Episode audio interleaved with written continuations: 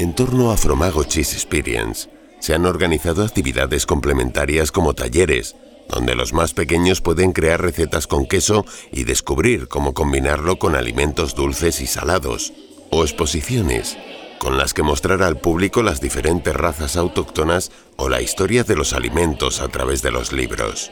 Con ellas, Fromago trata de promover la cultura del queso y mostrar las diferentes texturas y sabores de los alimentos.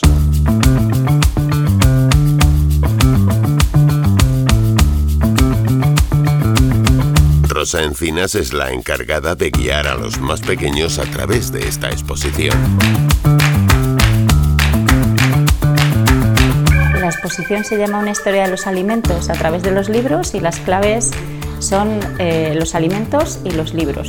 Los alimentos como alimentos propios que nutren y nos dan todas aquellas sustancias que necesitamos eh, y su historia a lo largo de, los siglos y los libros también como alimento, como lugar al que puedes acudir eh, como fuente de conocimiento, de entretenimiento, eh, de, curiosidad. Entonces, partiendo así de esos pilares, hemos hecho un recorrido que parte desde bueno, la historia, eh, luego también hay textos más técnicos en torno a la agricultura, a la ganadería, a la transhumancia, hay libros relacionados con la transformación de los alimentos y luego hay libros de ficción dedicados pues, tanto a jóvenes como a adultos y a niños, a niños y también bueno, eh, ensayos.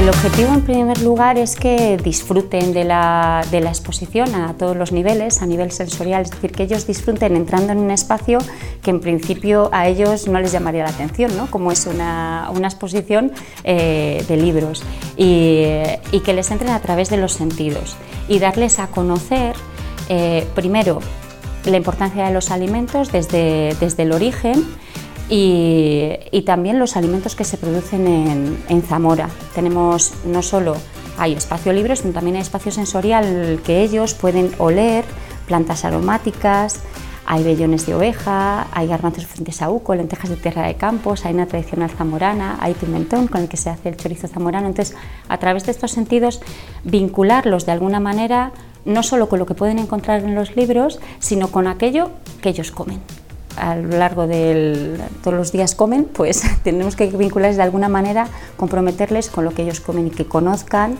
que eso es importante en toda la cadena, desde el origen hasta que llega a su boca. ¿Comen queso? Los que han pasado por aquí. Sí, claro que comen queso y chorizo, son, son los dos primeros aromas que reconocen. También les hablas en ese sentido de, cómo se produce el queso, ¿no? De cuál es el proceso para. Sí, eso es.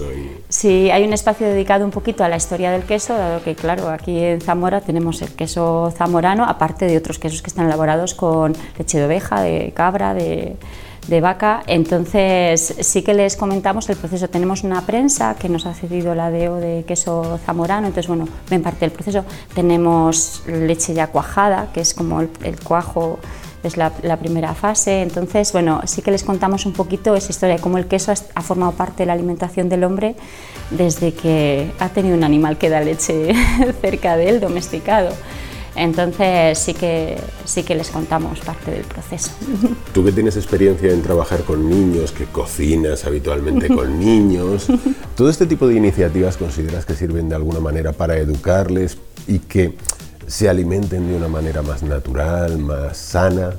Hombre, yo entiendo que sí, porque si no, no lo, haría. Yo creo que es una pequeña semilla que en algunos eh, brota y en otros a lo mejor se queda ahí latente, pero yo entiendo que sí que no tenemos que dejar de, hacerlo, de tratar de comunicarnos con los niños y, darles a conocer la importancia de saber de dónde vienen los alimentos que ellos meten en su, en su boca y que, les, y que les nutren. Entonces yo entiendo que sí que tiene una función muy importante y que tiene que ser, claro, eh, continua, porque yo ahora lo estoy haciendo aquí en esta exposición, pero imagino que con sus padres cuando vayan a la compra habrá que insistir, en los colegios también hay que insistir, es decir, todo el ámbito educativo, que para mí la comunidad educativa eh, engloba todas las, todas las partes de la sociedad, pues tenemos que, reforzarlos y comprometernos con eso, ¿no? con que los niños sepan esa, esa, historia de lo que ellos comen. Hablas de ir a la compra. Eh, tu experiencia te dice que además de ir a la compra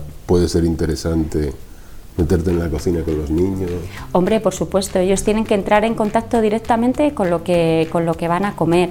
Y es verdad que muchas veces existe ese miedo de, uy, se van a cortar o esta tarea es muy difícil, pero siempre hay una parte del proceso de, de cocinado, de transformación de los alimentos que ellos pueden hacer. Ya solo el aroma, están en la cocina percibiendo el aroma y los sonidos que produce una, una cocina al cortar un pimiento eh, o al cortar una patata, eh, los niños tienen, y niñas tienen que vivir esa, esa, fase porque en algún momento serán ellos los que cocinen para ellos y para, y para otros. Sí que es fundamental que desde niños entren ahí a saco a hacer cualquier cosa, aunque solo sea a lavar patatas.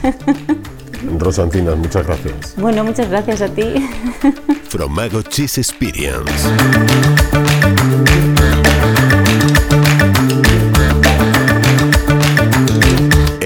De encuentro en Zamora para los amantes del queso.